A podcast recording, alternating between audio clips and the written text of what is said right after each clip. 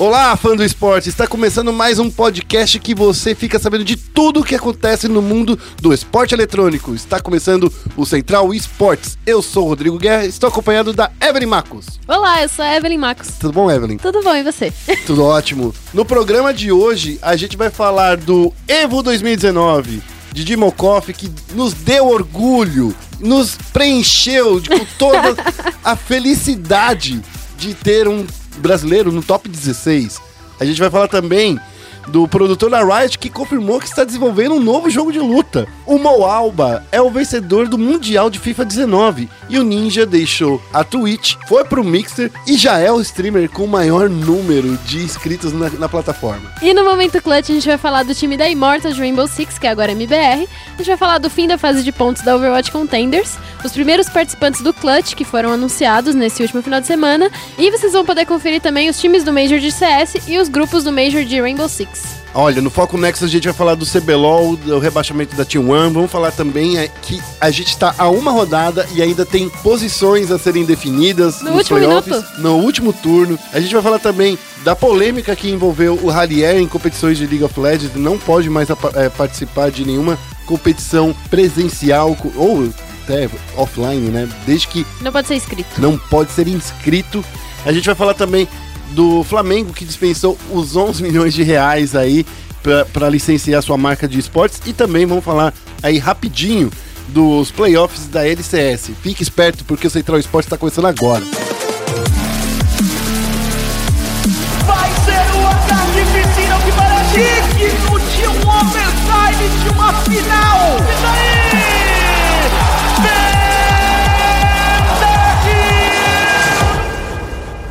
Começando aqui com o giro de notícias, a gente vai falar aí do maior evento de todos os tempos do mundo dos esportes, que é o Evo 2019, que O teve melhor do mundo. teve 14 mil inscritos, né, Evelyn? A gente fez aí uma, uma compilação aqui pra gente conversar aqui rapidinho, falando de tudo que aconteceu lá. E a gente não vai conseguir falar porque são. eram 12 streams. Não dá que acompanhar eram tudo. nove, sei lá, era muita, muita, muita. Era stream. muitas strings. A gente, ó, vamos falar aqui rapidinho. A competição teve 14 mil inscritos e, claro, né, o, todos, todos eles para diversas categorias. Teve jogador que se inscreveu em mais de um jogo, mas no final das contas, quem teve o maior número de participantes foi o Super Smash Bros. Ultimate, que é o jogo mais popular da atualidade. E vamos falar aí dos vencedores, ó, Evelyn, antes de falar dos nossos brazucas? Vamos sim. No BlazBlue fo- é, foi o Shinku de- dos Estados Unidos. No Dragon Ball foi o Go-1, ganhou no Dragon Ball é, Fighters. O, no Mortal Kombat foi o Sonic Fox, criando aí uma dinastia já. o, no Samurai Shadow foi o Filtration, né, que fugiu aí do Street Fighter, não queria mais lutar com os brasileiros, foi jogar o Samurai Showdown. Soul Calibur 4 foi o Toto, também do Japão. E em Street Fighter V foi o Bonchan, do Japão. No Smash Bros. é, Ultimate foi o Emicalel, do México. E do Tekken 7 foi o Arslan Ash. Under the Night in Birth Late XT foi o Clear Lamp, do Japão. Olha só, hein? consegui falar o nome desse jogo da primeira. É, foi muito legal dessa Evo que a gente viu um, um fim, assim, um. um- é, a gente saiu um pouquinho do panorama da dominância japonesa, né? do- nos jogos de luta. É, eu acho que coisas muito legais de serem apontadas foi que o Sonic Fox ele pegou top 2 no Dragon Ball Fighter Z. Fighters. É a Bandai Namco que manda a gente falar desse Ok. jogo. Até assim, quem puder, é, procura o vídeo da final entre o Gohan, o Go1 e o Sonic Fox. O É, Gohan. Foi, foi muito legal a, a, a final entre eles. O Sonic Fox ficou muito emocionado com a vitória do seu adversário e ele ficou muito feliz com, com o top 2. Essa Evo foi maravilhosa, né? Evo é um campeonato muito legal de ser disputado. A gente teve também um mexicano no, no Smash, né? Sim. Então, muito, muito, muito legal. E também te- teve muitos brasileiros, né, na Evo. E é, entre eles teve o, o Didi, que chegou muito longe. Didi Mokoff, que ficou entre o top 16 aí, né, do, do Samurai Showdown. Eu acho que foi o primeiro brasileiro a chegar num ponto tão alto, assim, na história do Evo, e uma categoria tão alta. É, a gente já teve outros brasileiros que já disputaram em outros campeonatos que ficaram em primeiro lugar. Por exemplo, o Infiltration, ele é um cara que tá fugindo de todo campeonato que tem brasileiro, entendeu? ele não gosta mais de jogar contra brasileiros. Ficou... Ficou Traumatizado. traumatizado. Mas, o, o Evelyn, a Dani passou esse final de semana inteiro ligada no, no Evo. E ela separou também um tempinho pra ficar caçando os brasileiros que estavam jogando lá. E eu vou falar pra você ler essa lista porque é muito grande. Vou falar os principais resultados aqui da- dos brasileiros na Evo pra vocês. O Keoma do Street Fighter ficou em 63, o Zenith ficou em 65, o Didi ficou em 13 no Street Fighter, ele ficou em sétimo e oitavo no Samurai Showdown. E o Didi, o Didi Mokoff, ele ficou em sétimo barra oitavo, né? Ele ficou nessa, nessa posição meio empatada no, no Samurai Showdown. E em décimo terceiro no, no Street Fighter.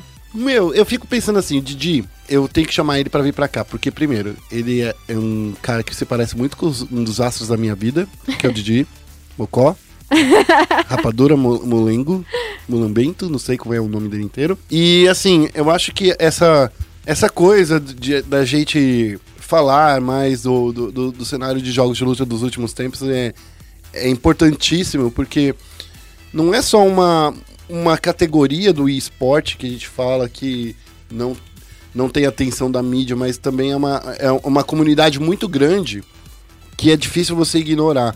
É uma Sim, comunidade muito unida. Uma comunidade que é, é muito legal. E quando a gente vê que teve, no total, ó, foi 1, 2, 3, 4, 5, 6, 7, 8, 9, 10, 11, 12, 13 brasileiros que foram lá pra fora, disputaram um campeonato, pagaram do próprio bolso a passagem, claro, né? Pra fazer isso, teve alguns que a gente teve ajuda que a gente já contou aqui, mas no final das contas, quando a gente olha direitinho, é muito sangue e suor, sabe? É, é uma comunidade que muito depende de si mesma. Aí Daí a galera fala assim: ah, mas é tudo, tudo playboy porque paga viagem de avião. pra-" Não é isso, cara. É, é, às vezes tem muita gente da comunidade mesmo que faz vaquinha, que se ajuda pra ver que um cara que tem chance mesmo. Que nem no caso do Didi, né?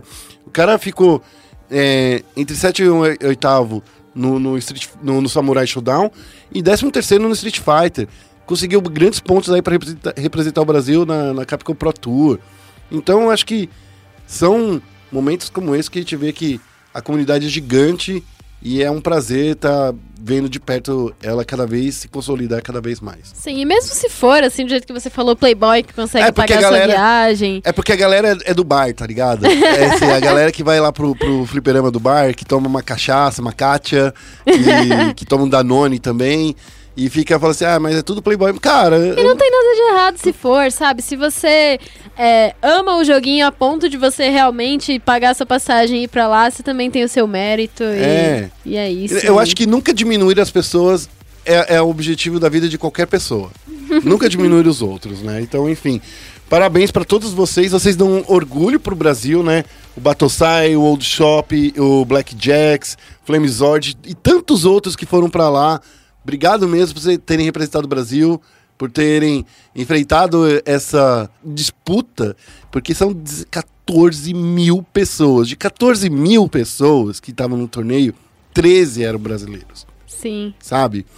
É muito orgulho mesmo de ter brasileiro que chegou num ponto desse e teve, claro, Didi trazendo toda a comunidade junto, mostrando o poder da comunidade brasileira trazendo ele nos- nas costas dele e de todos esses outros 13 jogadores que estavam lá, mostraram que o Brasil tem sim jogador de qualidade e que se chegar no momento a gente conseguir mais investimento na área, conseguir mais patrocínios, a gente consegue ir bem nesses torneios. Com certeza. A gente espera que tenha é, muito mais apoio e muito mais patrocínio realmente para os jogos de luta nas próximas Evos aí. Ivos, né? Exatamente. E ainda falando de Ivo, vamos Aí. falar sobre, sobre a notícia incrível que a gente teve ali, bem no. escondidinha quase na Ivo, né? Que foi a revelação do jogo de luta que a Riot, a desenvolvedora do LoL, está desenvolvendo. É isso aí. É, quem tá, tá, tá trazendo essa notícia foi o Tom Cannon, né? Que é o produtor sênior da, da Riot Games. E ele tava lá na, na última sexta-feira, no dia 2. Ele é, tava apresentando. Tava num painel, na verdade, onde a Evo tava apresentando novos, no- novidades aí. Só pra você ter uma ideia, esse novo projeto é um jogo de luta. É um jogo de luta que, inclusive, a gente já tinha dado uma notícia bem antigamente, quando o Seth Killian entrou na Riot pra, e ele era da parte da equipe do Rising Thunder. Ele chegou, falou: Ah, a gente vai desenvolver um jogo de luta. Mas passou tanto tempo, tanto tempo, tanto tempo que a gente tinha até esquecido. Mas realmente, esse projeto ainda tá em pé, ainda tá rolando. É muito legal. Pena que ainda não tem nenhum detalhe, né, maior pra ser mostrado pra gente. Sim, mas só essa esperança já é muita coisa, né? Quem tinha me falado desse jogo de luta foi o Garden, que cobriu o, Fighting Hill pra Sim. gente lá no, lá no Rio de Janeiro, lá em, lá em Niterói. E ele já tinha me falado disso, de que a, a Riot tinha comprado esse estúdio e de que a Riot pode, podia estar desenvolvendo um jogo de luta e agora eles confirmaram. Eu acho que foi um respiro muito forte pra comunidade de jogos de luta, porque a gente sabe que a Riot sabe fazer esportes, né? A gente sabe que é, a Riot teve uma trajetória, uma trajetória fantástica com o LoL, né? Eles é, grande parte do que os esportes são hoje foram por conta do, do esforço que a Riot fez ao longo dos anos e eu espero realmente que esse, que esse jogo, quando for desenvolvido, traga um panorama muito legal para a comunidade de jogos de luta, porque como a gente já tinha falado sobre a Evo, é uma comunidade que merece e que tem tudo para se desenvolver, é uma comunidade muito apaixonada e eu, eu tô no hype para esse jogo. É, ma- mas eu vou falar, baixa um pouco esse hype, porque assim, Ah, o que não. acontece?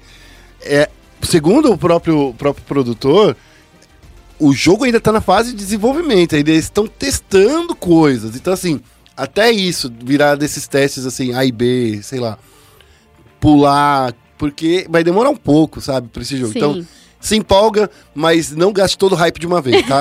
Guarda um pouquinho, usa o hype com moderação. Ah, a gente tá hypado desde 2016, a gente consegue segurar um pouquinho. Bom, já que a gente tá falando aí de jogos alternativos, vamos falar aí de um não tão alternativo, um mainstream, na verdade. Vamos falar aí do Mundial de FIFA 19, que o Moaba, ele acabou destruindo o campeão do ano passado, o MS Dossery, e ganhou, levantou o troféu desse ano, após vencer o Saudita por 3 a 2 na decisão. O Moaba, ele é do clube de futebol alemão, o Werder Bremen, e se classificou por torneio do Fi- FIFA 19 como um dos 16 melhores da divisão europeia, né, do, do, do Global Series, do PlayStation 4. O alemão estreou com o pé direito no Mundial, venceu o brasileiro Toré por 7 a 3 e foi assim uma lavada. Eu vi esse jogo do ladinho do Rick. E depois de vencer sete partidas seguidas, Moaba chegou lá na fase de grupos, na terceira colocação do grupo C, empatou com Unston e com Nicolas 9 FC. E, e aí, o que aconteceu? Tava empatado com vitórias e derrotas. Na fase de classificação, o Moaba foi eh, eliminando um adversário por vez e acabou chegando no belga, no Stefano Pina, que foi uma das vítimas do oitavo. E o maestro, o francês, nas quartas de final. Por fim, o argentino Nicolas nas semifinais. Foi essa a trajetória do Moaba pelo torneio. Porém, a gente tem que lembrar que a gente tinha muito brasileiro lá, né? FIFA é o esporte, é, o é esporte bra- que tem bastante brasileiro. Eu acho que o, o brasileiro tem um meme que assim, qualquer lugar, qualquer país do mundo, qualquer canto do mundo que você for, vai ter um brasileiro, né? É que é pior que uma praga. E né, a gente tinha cinco brasileiros lá. O Tori, o Rezende, o Ebinho e o FIFA Lisa foram eliminados por não conseguir as quatro vitórias iniciais para passar de fase. Já o Zezinho, que é o Henrique, né? O nome do Zezinho é Henrique, você sabia, né? É, ele chegou aos oitavos de final, mas foi eliminado pelo Nicolas 9- 99 FC. Então, tadinho do Zezinho, não conseguiu. Não é tadinho, não. É, é- eu só tô trolando, tá, gente? Não chamo ninguém de coitado. Mas, enfim, o Zezinho caiu aí, tropeçou e não conseguiu chegar até as finais. Mais um torneio, né, de FIFA, a gente fica meio. meio mal acostumado. Por quê? A gente já teve brasileiros que chegaram muito longe, que chegaram nas finais, né? A gente, pô, a gente lembra de cada. é, a gente vai lembrando de alguns exemplos do passado. O, o, Rafifa, por exemplo, foi um grande nome em 2018, né? Sim. É, tava tudo ante- antes dele, e eu acho que até em, em paralelo, ele e o Wendell Lira também foram. é, são nomes aí fortes que a gente teve no, no cenário de FIFA. Não estão aí agora, não conseguiram nem chegar tão longe. Será que o PSG vai manter o Rafifa? Sei lá, né? Tem, a gente tem que começar a pensar aí no futuro do, do brasileiro aí nos, nos torneios, porque, honestamente, eu não vi falar em, em Rafifa em nenhum momento desse ano. Pois é, a FIFA tá, tá sumido, né? Tá em baixa, né? FIFA. Enfim, esse foi o resultado, mas ainda, o Evelyn, não acabou o giro de notícias. Não, vamos falar do Ninja? Vamos E- falar de stream? Vou jogar uma bola de fumaça aqui.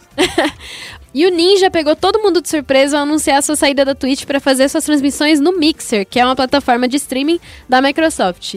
E antes mesmo dele fazer a sua primeira transmissão na plataforma, ele já tinha pego 100 mil inscritos no novo canal, assim, pouco menos de 5 horas depois do, do, do seu anúncio. E até a hora da gravação desse programa, o Ninja ele já tem 650 mil inscritos e é o maior streamer da plataforma. O Ninja ele foi por muito tempo o maior streamer do mundo, ele ainda detém esse, essa marca? Eu não sei se ele perdeu a marca, porque com 650 mil, com certeza ele já não é o, o maior streamer at all, né? Sim. Porque no Twitch ele, se não me engano, ele tinha, acho que mais de um milhão de inscritos, né? Que o, Sim, fácil. o Twitch ele trava, né? Com um milhão. De- depois ele, ele começa a mostrar só depois de décimos de 100 mil. Mas é, é uma coisa legal de ver que é o seguinte: a grana que a Microsoft deve ter injetado deve ter sido monstra. Porque Sim. assim, o que, que é o Mixer? O Mixer é uma plataforma que nasceu de uma, de uma pequena empresa que ela, ela se garante ser a plataforma com a menor taxa de latência. Ou seja, significa que quando você transmite na internet, um ou dois minutos, o seu espectador vai ver o que você está falando. O Mixer ele, ele reduz isso para praticamente 10 segundos. Isso é muito pouco. Muito pouco que dá, inclusive, para você fazer algumas interações quase que em tempo real, porque é um delay de 10 segundos. A Microsoft comprou essa plataforma e até hoje ela luta desesperadamente Pra fazer ela funcionar. para fazer ela ser popular. E assim, por mais que a plataforma já esteja no Brasil, ela já esteja em qualquer canto do mundo, você pode abrir sua conta e começar a transmitir. Eu acho que o maior problema do Mixer é que ele tem a pecha de ser da Microsoft, entende? Não, o que que... Quais são as implicações que, que vem com o Mixer ser da Microsoft? Uma das, da- das implicações é que é o seguinte: a Microsoft, quando ela entra no mercado, ela quer entrar pra ganhar. E ela já entra, ela foi assim com o videogame, quando ela lançou o primeiro Xbox, ela queria entrar pra ser já o maior videogame do mundo, errou, fa- falhou miseravelmente com o primeiro Xbox. No segundo o videogame no Xbox 360, ela foi muito bem. Agora, no Xbox One, ela meio que se empatou, né? Tá meio que empatada com a Sony, né? Ah, desde o Xbox 360, acho que ele deu empatado assim com o PlayStation 3. Isso, né? Eu não acho que no, no, no 360 teve, teve um momento que ela tava muito acima, mas ela parou de, de investir onde ela tava investindo certo, e daí o PlayStation 3 conseguiu Foi. empatar com ela. Quando a gente fala do, do Mixer e até é, no- do mercado. De qualquer mercado que a Microsoft entra, ela entra muito agressiva. Mas depois ela para de continuar investindo com a mesma força in- inicial. E agora o Mixer já existe faz uns três anos, por aí por mais que seja presente no Xbox One, por mais que você que usa Windows 10 já deve ter percebido que apareceu o botão do Mixer no seu, na sua tela inicial. Você já deve ter percebido que você aperta iniciar lá, já deve... É, eu não aperto iniciar nunca, mas eu aceito a licença poética, Cê- deve estar lá. se, se- de- se você já deve ter visto em algum momento, porque eles sempre colocam um, um tijolinho daquela tela inicial Uhum. como um tijolinho patrocinado, entre aspas, que ela fala assim, olha, conhece esse aplicativo aqui, legal. E o que eu acho mesmo era que tava faltando alguém de nome, de uma, um grande streamer. Porque não adianta você colocar artista. Você não quer seguir o, cara que vai fazer uma stream por mês, saca? Sim. E é um movimento que a gente vê aqui no Brasil, né? A gente vê com certa frequência, Nossa, né? Já veio demais, Azul, né? já veio Cube, já veio. é, Nimo. já veio a- aquela Nono Live que tá chegando Nuno também. Live tá chegando já agora. veio o Streamcraft com essa, com essa ideia. E a gente vê assim que funciona até certo ponto. O Facebook tá funcionando, né? O Facebook tá fazendo funcionar. até certo ponto, mas tá assim. Eu tô vendo assim que é, entre que tem essas alguma- plataformas é a mais sólida. Tem alguns influencers que eles acertaram muito. Por exemplo, Patife, que só faz stream no Facebook. Sim. O pessoal do Free Fire é quase todo do Facebook. É, então, porque o, o Facebook ele é bem leve pra celular, né? Porque pra você fazer stream de celular tem que ser também um celular mais parrudinho. Eu entendo o que você quer dizer. O Facebook, ele tem um problema que ele- a galera tá ficando meio enjoada do Facebook. Não sei, pelo menos na minha bolha. Sim. Pelo menos na minha bolha. Como tá na sua bolha aí, amigo ouvinte? Você tá acompanhando muitas coisas do Facebook? E daí eu sinto que a galera não tá acompanhando tanto o Facebook como antigamente. Pelo menos é a minha é, percepção. É que eu sinto que o Facebook ele deu um tiro no pé, né? Porque com essa questão de produção de conteúdo, né? Porque antes eu lembro que eu, eu produzia muito conteúdo pra página no Facebook. E aí o Facebook foi lá e tirou, ele deu um- uma mudança no algoritmo dele pra priorizar as, o conteúdo dos amigos do do usuário, né? Então, ah, os conteúdos vindos de página do Facebook, eles deram uma, uma nerfada, né? E depois eles nerfaram também o- os grupos, tanto que não aparece mais tanto grupo. Eu só acompanhava o Facebook por causa do grupo. Eu, assim, tava o dia todo no Facebook pra ficar comentando coisa no MMCBLOL. Uhum. Um abraço pro pessoal do MMCBLOL. Isso aí. do- E E aí eles tiraram isso e eu parei de acompanhar o Facebook. Agora eu praticamente só uso o Twitter. E agora eles querem voltar, né, com essa coisa das strings. Eu acho que é um movimento complicado com base no que eles tinham mostrado antes, né? É, porque o Facebook quer investir bastante em conteúdo de vídeo por causa do time spent, né? Que dá pra você também jogar um monte de propaganda na sua cara, né? Então. Sim, aí, né? É, é co- um movimento controverso. A gente entende, a gente entende que o Facebook quer ganhar dinheiro com as coisas que dele. São 2 bilhões de pessoas que usam a plataforma. Sim. É muita gente, né? Mas o Facebook tá, tá com esse problema que, honestamente, eu não vejo tanta gente usando o Facebook falando assim: meu Deus, vou entrar no fb.gg pra ver a página de stream do Facebook. Pra ver quem tá streamando lá. É, eu não vejo a galera fazendo isso. Eu não, eu não sinto que é natural pras pessoas. Sim, E, eu, e eu sinto que o apelo da stream é o chat. E quando você tá usando o chat, se identificando com você, é esquisito, né? É. Eu abro a stream de alguém e tá vendo que alguém dos meus amigos tá assistindo lá também. E às vezes eu não quero mostrar que eu tô assistindo. Se bem que eu gosto. Eu gosto mais disso do que usar um nick perverso onde as pessoas podem ser escrotas. É, aí você tem um ponto importante, né? Você tá entendendo? Mas será que quem tá nas streams, quem assiste stream é o pessoal mais escroto ou o pessoal menos E- escroto? Aí que o mundo vai falar pra gente. Porque assim, o Mixer ele também tem a ferramenta de você usar um nick, mas se você tiver a vontade, né? Se você tiver a vontade, você pode usar seu nome eh, real também. Vai depender de como as pessoas vão querer usar a plataforma. Eu gosto dessa opção de, ó, eu quero me identificar, eu sou o Rodrigo Guerra, tô assistindo mesmo aqui, ó. Tô assistindo você, Diogo, todo dia. tô assistindo você todo dia, o, o Bianca. Né? A nossa querida Taiga, que eu chamo ela de Bianca, agora, né? Eu gosto de assistir. Teve uma época que a Excel tava fazendo as streams dela no, no Facebook e eu gostava que eu, sei lá, ia assistir Major de Dota e tava um monte de jornalista assistindo comigo. É, então. Dava pra ver quem tava cobrindo. Então dava pra fazer saber uma que... watch party. Exatamente. Dá... E dá pra organizar watch parties no Facebook. Eu acho muito legal essas estratégias. Eu só acho que vai demorar um pouco pra o, o, face... o fb.gg, né? Que é a página que você vai direto pra página de streams do, do Facebook. Vai demorar um pouquinho pra virar um caminho natural das pessoas. É, mas eu acho que é, combina com o Facebook fazer uma estratégia a médio pra longo prazo. Sim, Né? mais a cara do Facebook mesmo isso. Sim, mas aqui a gente tá falando de Mixer, né? A gente tá falando de Mix, ele tá falando de E Facebook justamente dessas novas lutas, né? Dos nossos queridos. Sim, das novas plataformas. A e- gente só precisa agora, eu acho que falar qual é o endereço, né, que as pessoas encontram a live do, do, do Ninja, né? Que é o mixer.com barra ninja. Olha só que nome original. É, e pra fechar, assim, a, a, a opinião, eu acho que é, foi um bom movimento do Ninja. Eu acho que a Twitch tá sofrendo algumas... Já sofre um bom tempo críticas aqui no Brasil, por conta do tratamento dela com os streamers. Hakim, Reza a lenda, né? sim. Reza a lenda que é uma coisa meio que exclusiva do Brasil, que não é... Não são todos o- os países, né? Que na América do Norte é, as coisas são um pouco assim, mais organizadas, vamos dizer assim, e não acontece tanto as coisas que acontecem aqui no Brasil, mas eu acho que vai ser bom, porque o Ninja, ele foi por muito tempo maior, ainda tá entre os maiores com certeza, e sempre é bom concorrência. Eu só vou dizer também que eu fiquei meio chateado com o Twitch, que no momento que foi anunciado que o, Ninja ia pro, pro Facebook, o Twitch já tirou o selo de verificado, né? A Twitch ti- tirou o selo de verificado do Ninja, ou seja, agora que ele foi lá pra, pra, pro Mixer, ele não é mais a pessoa que era. Ele é falso. Fals, fals, falciane. Ninja Falciane. A amizade acabou. A amizade acabou, foi literalmente isso. Quando você tira o selo, pra mim, o selo de, de, de, de- de verificado significam duas coisas. Primeiro, o cara é parceiro, o cara é parça. E segundo, o cara é ele mesmo. Uhum, Tudo bem que o Ninja não é mais parça da Twitch, mas todo mundo sabe que ele é ele. sim. Então, esse símbolo de verificado, que agora, na minha opinião, tá virando assim, símbolo dos caras que a gente dá dinheiro pra ficar aqui. Acabou, se traduziu assim pra mim. É complicado. É isso esse aí. tratamento da Twitch é complicado, mas é isso aí, né? É isso aí, ó, os, os senhores a- a- amazônicos. Cuidem direito do Twitch, porque a galera gosta. Eu gosto muito do Twitch.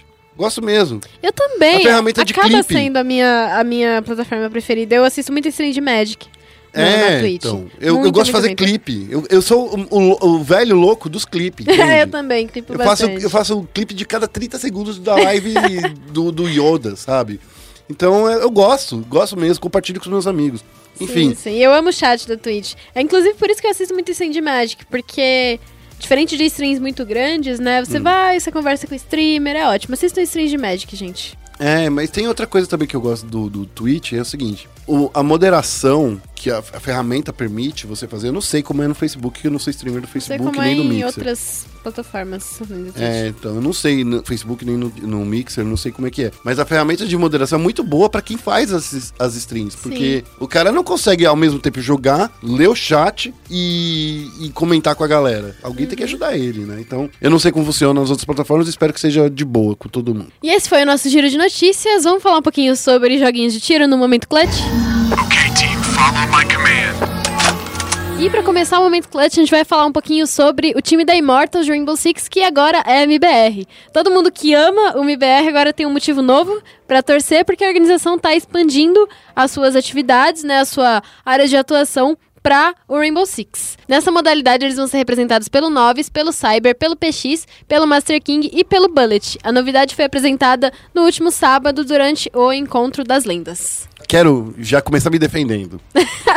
Porque a galera veio, viu isso e já veio realmente discutir, porque essa foi uma das informações que eu passei quando o Corinthians estavam chegando aí no- nos jogos de tiro e me perguntaram assim, mas Guerra, você não tinha dito aí que era que era essa equipe da Immortals? É, é era era para ser, eu acredito que alguma coisa deve ter dado de errado no meio do caminho, porque as informações que eu tenho até agora é que o time do Corinthians ainda não tem nenhum nenhuma line fechada 100%.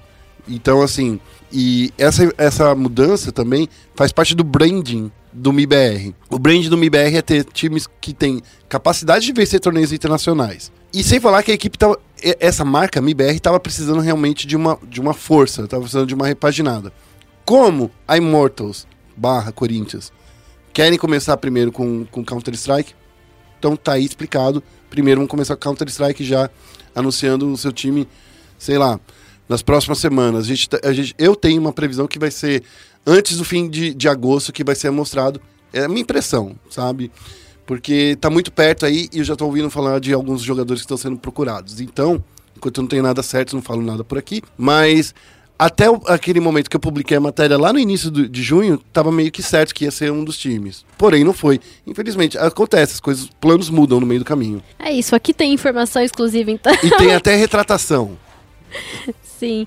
É, essa é a primeira é, movimentação da tag fora do, do Counter-Strike, por enquanto. Lá atrás, eles. Lá atrás, assim, eu digo, 10 anos atrás, eles tiveram times de simulador de sinuca, de FIFA, de, de algumas coisas MIBR. assim. Ah, sim. sim, o MIBR, mas bem, bem, bem lá atrás mesmo. É a primeira movimentação Ninguém nem do, liga pra aquilo da lá. tag MBR é, desde que ela foi adquirida pelo, pelo grupo Immortals. E essa line da, da Immortals de Rainbow Six, ela tá com, o- com a Immortals desde o finalzinho de 2018. Antes eles eram da BRK, é uma line que já tá bem entrosada. Teve algumas modificações, mas no geral tá, tá bem entrosada. Só pra comentar também uma mudança que aconteceu no, no Agora MBR, né? Uhum. Ainda vou demorar um pouquinho pra me acostumar não chamar mais de, de Immortals. É que eles também estão com o coach novo. O Guile. Que ele esteve aqui no Central Esportes, safado, sem não vergonha. falando nada pra gente. É. Ele deixou a posição de analista da UB, né? Ele participava das transmissões e agora ele é coach do MBR. Gostei muito dessa adição aí. É uma adição parecida com a do Gil na W7M, né? De Counter-Strike. Parabéns aí ao pessoal da Antiga Immortals, que agora é MBR. E eu quero comentar um pouquinho sobre Hum. essa questão do, do MBR. É, logo que, a, que o Noah deixou de ser CEO Sim. da Immortals. Virou só dono. Sim, eu tive algumas discussões com algumas pessoas e me apontaram o fato de que a marca Immortals ela tá se enfraquecendo, né? Cada vez A, mais. a organização Immortals é muito grande, é muito forte. Eles têm o, o Los Angeles Valiant, né, no, no, Na Overwatch League. na Overwatch League. Eles têm a Immortals e eles têm o MBR. Mas a marca Immortals, ela perdeu muita força. Ela era muito forte na LCS, na LCS norte-americana, quando ainda eram duas LCS. Tinha o time de Counter-Strike e há pouco tempo passaram a ter apenas o Rainbow Six. E agora eles perdem também. A marca Immortals perde também o Rainbow Six para fortalecer a marca MBR. E eu ainda quero entender o que foi essa mov- movimentação, o que a Immortals está querendo enquanto organização e enquanto tag, mas é, é positivo para o MBR, né? É, é, falando bem honestamente, primeiro, a, a gente sabe que a, a Optic no ano que vem vai mudar o nome pra Immort. Então, assim, pode ser. Será? Sim, mas isso vai acontecer. Isso já, Ok. inclusive, já foi anunciado, é, inclusive, pela própria Immortals, é, na, na página oficial deles. Talvez eles queiram fortalecer a marca Immortals só pra League of Legends, sabe? E deixar o Possível. MBR, talvez, só para jogos de tiro. Pode ser também um outro, um outro caminho. É, eles podem estar usando, de- é, deixando a marca Immortals para ser só a marca mãe, dona de todas essas organizações. Por quê? É importante para Immortals ter um nome de indústria. Da mesma forma que a Alphabet tem o Google, né? É dona do Google, que é uma empresa mãe do Google. Ela, a Immortals pode estar tra- trabalhando dessa forma. Ó, a empresa gigante, guarda que que é o guarda-chuva de tudo, é Immortals. Embaixo da Immortals tem todos esses, esses caminhos aqui. Los Angeles Valiant, tem o IBR, tem a Immortals no LCS. Então, pode ser os dois caminhos. Eu não acho que a marca Immortals, sendo bem honesto assim, é uma marca muito forte. Porque Sente que já foi? eu acho que já foi. Mas atualmente, desde, na verdade, eu acho que a marca Immortals, o ponto mais alto dela era o ponto da equipe de CS que foi vice-campeã de um Major. Sim. Entende? Então, assim, desde então, ela vem caindo. Ela tinha muitos jogadores, por exemplo, de Smash Bros. Era, uma, ma- era quase um clube, que nem era um clube, né? Era quase, na verdade, era quase um clube mesmo. Ah, eles tinham uma marca relativamente consolidada, né? Grande, No último ano com de. No último ano de LCS eles foram pro Mundial, Sim, né? mas eles tinham muitos times. E nenhum desses times se destacava. Né? Tirando esse último ano aí da, da Immortals quando foi para eles é, foi pro Mundial, ou quando a Immortals foi, é, foi vice-campeã no, no Counter-Strike. E, e inúmeras vezes os, os jogadores de Smash deles ganharam campeonatos é, ao, ao redor dos Estados Unidos. Teve até um dos jogadores deles que ficou no top 10 do, do, do Evo. Agora você vai perguntar, eu não vou estar esquecendo. Mas enfim, teve um dos jogadores deles que ficou no top 10 do, do Evo. Então, assim, eu acho. é- é- Aqui é tudo chutômetro e achômetro daqui pra frente. É. Eu acho que nesse caso da Immortals, mudar, deixar só o time de League of Legends que eles anunciaram recentemente aí pra deixar eles ser a, único, a única é, equipe com o nome Immortals fortalece ainda mais. Porque é uma marca que vai estar jogando na liga principal do League of Legends, né? É um ponto de vista interessante e eu, eu acho que é uma estratégia válida, se for realmente o que a, que a Immortals tem em mente. Por isso que eu tô falando que é chutômetro, né? Se eu, não, se eu, fosse, se eu fosse bom de chute, eu era jogador de futebol, não era jornalista. Quero aí falar pra todo mundo, né? Um abraço pra vocês todos. Guilherme, você me deixou na mão, agora você vai ter que. Voltar aqui e falar também desse. Exatamente. Já que a gente falou aí, vamos falar também do fim da fase de pontos da Overwatch Contenders, que não tem time da Immortals. Já que a gente tá falando aí de, de, de Immortals, vamos falar de, um, de uma liga que a Immortals não tá. Que é a Overwatch Contenders, é, que acabou, acabou de acontecer o fim da fase de pontos. A fase de classificação da quinta rodada da Overwatch Contenders sul-americana chegou ao fim na última quarta-feira e com duas séries que foi, olha, de arrancar suspiros da Evelyn Marcos. Não foi, Evelyn? Foi. É, o- os Pinguinos garantiu a, a vaga direta na semifinal após abater a Up Gaming por 3 a 2 E pelo mesmo placar, a time derrotou a Team Scarlet de virada. Time com um, como eles estão sendo chamados pela transmissão. Time com um, né? É, outras, outras duas séries já haviam sido disputadas na última segunda-feira, né? Na semana passada, a gente até tinha dito aqui. A Loki destruiu a Outlanders por 4 a 0 e a Clarity também nem se deu conta da Fury, que também venceu por 4 a 0 e foi uma das. Eu acho que foi o dia. A segunda-feira foi o dia mais sossegado da Overwatch Contenders. Eu acho que foi isso, né? Pode dizer que é isso. Ah, mais ou menos, né? Tá. Tá. Esse, esse confronto trouxe bastante emoção aí pra, pra segunda-feira. E com isso, os playoffs da, da Overwatch Contenders foram definidos. É, no dia 12 de agosto, na próxima segunda-feira, a Up Gaming vai enfrentar a Clarity para seguir nas, nas semifinais do, do torneio às 7 da noite, aqui nos canais ESPN. E às 9 da noite, a Fury vai enfrentar o time com um, é, também pra prosseguir nesse playoff. Quem vencer entre Up e Clarity vai jogar contra Loki no dia 14 do, de agosto, na quarta-feira depois dessa, dessa segunda-feira, na quarta-feira que vem.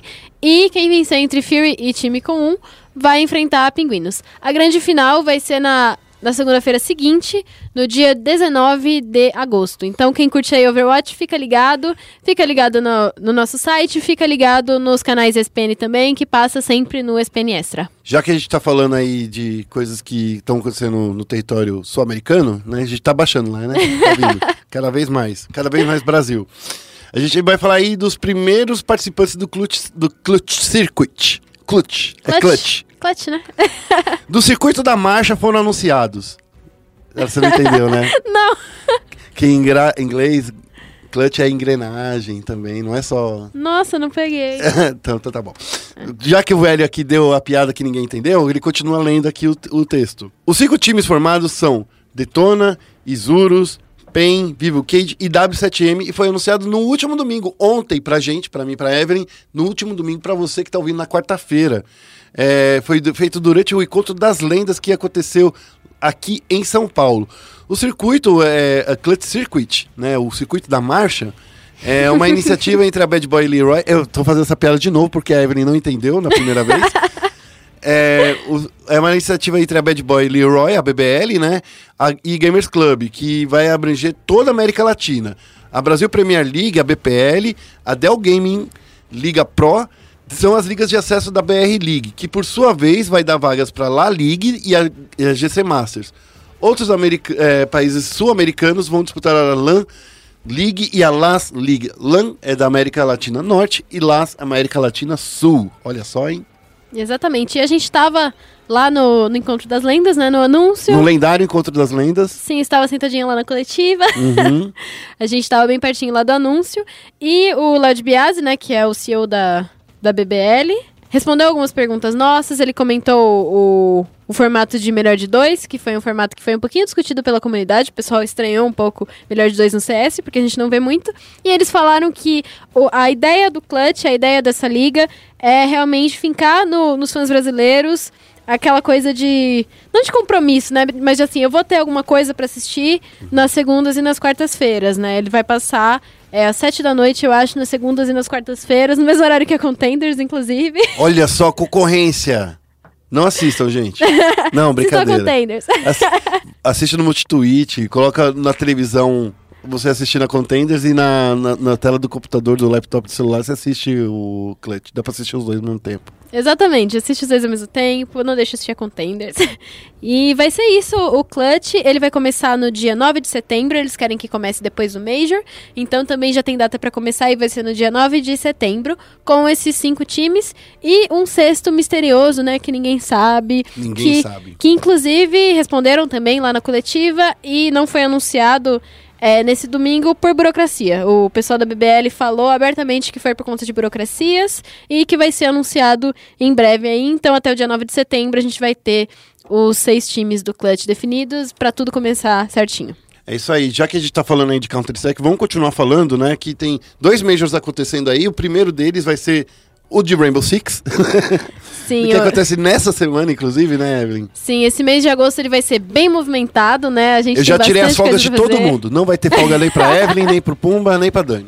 Só o Ricardo vai ter folga. A gente vai chegar em setembro só o pó da raviola. Mas- porque vai ter muita coisa, vai ter muita coisa muito legal. Vai ter o Six Major Rally de, de Rainbow Six Siege, que vai começar no dia 12. Vai ter o, o Star Ladder Major Berlim de Counter-Strike, que vai começar no dia 23. E o The International 9 de Dota 2, que vai começar por aí também. Eu não lembro, acho que dia 15, não é? É, eu- tô procurando aqui, que agora você colocou muita tabela pra me ler aqui. Ah, que... É. Não, eu não, eu não coloquei. É, você nem colocou a do. Dota ainda. Ah, porque já tá tudo, já tá tudo definidinho. Todo do mundo já Dota, sabe, é Todo isso mundo aí. já sabe. A gente e ele também vai passada. começar é, nesse mês. É, foram definidos, nessas últimas semanas, o- os grupos do Six Major Rally. E a gente vai ter três brasileiros aí no Major. E a gente vai passar pra vocês os grupos desse Major. No grupo A, a gente tem o MIBR com o Team Empire, a Nora Rengo e o Team Salumid. Team Empire que tá aí dominando o cenário, o Team Empire tá vindo muito bem, então o MIBR vai ter que tomar muito cuidado com esse time. Desde o Six Invitation, esse time tá em alta, né? Então, Sim, assim. eles foram vices do Foram, foram Six vistos do Invitational. Invitational e, e venceram também alguns torneios grandes aí no meio do caminho. Agora tá entre as principais forças aí do, do Rainbow Six europeu. Sim, tem gente vendo ele como- eles como favoritos, né? No grupo B, a gente tem a G2 que tá com sangue no zóio pra voltar a ganhar. né? Eles não se classificaram pra Pro League, mas eles estão realmente querendo muito voltar a ganhar. E eu diria que, por sorte, não tem nenhum brasileiro no, no grupo deles.